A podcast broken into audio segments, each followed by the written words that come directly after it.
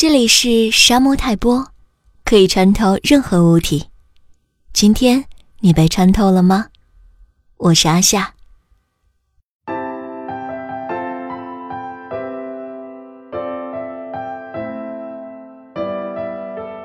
在平静与单调的生活里面，我经常无法写作。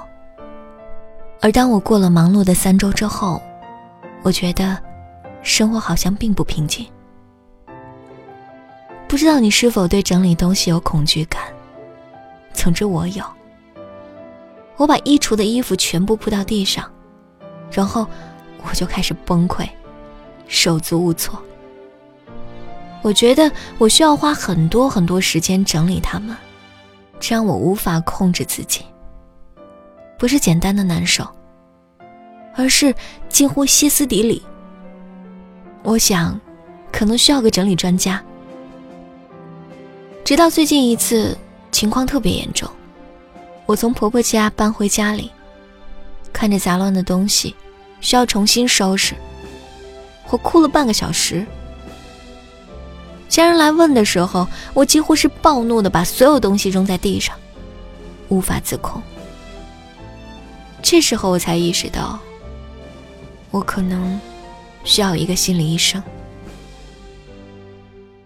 经朋友介绍了一个上海的心理专家，微信联系了之后，他说电话简单了解下情况。最近他手术完不久，处于休息中，只电话咨询。简单描述了状况之后，他提问，了解情况，非常详细，并指出了我可能存在的一些心理暗示，与面对周遭环境出现的一些反应的原因。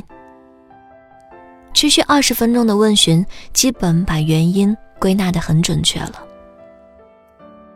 我瞬间明白自己的问题，内心的隐忍与冲突等等。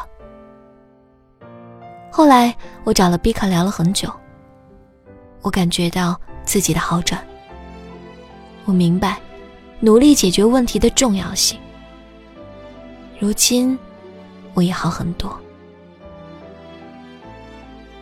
我想感谢自己了解与学习心理课程的时光。这些折腾、求知的岁月并没有白付。我又奔波了大半个月，不停去上海医院，马不停蹄去苏州学习，搞活动、工作。母亲节的时候没送母亲什么礼物。第二天一早，四点半我要赶去上海。凌晨两点半的时候，我起床上洗手间。我听见厨房的动静，想起来母亲为我准备午饭带在路上吃。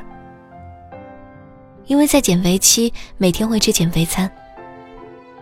母亲知道了，就担心我出去吃了前功尽弃，每天为我忙这忙那，怎么劝也不听。时间好像停住了。那一刻，我隔着门，无法动弹。五分钟之后，我默默回房，继续休息。我想起朋友圈说：“平时少气气自己妈，就算最大的礼物了。”我很认同。我时不时觉得身边有个玻璃罩子，隔绝了我与周围的环境。全世界就我自己在行走。其他都是背景。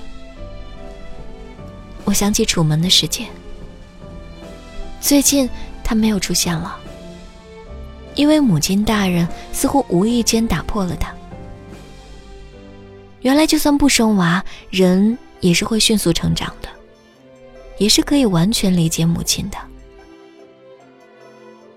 我约了父亲吃饭，与他聊天我知道我已经变了。我开始真正去了解父母。前段时间瘦了三十斤后又长回来了，如今重新控制饮食，健康减肥。不知道能坚持多久，不过也不再逼迫自己，也是好事。你有什么新的故事要讲吗？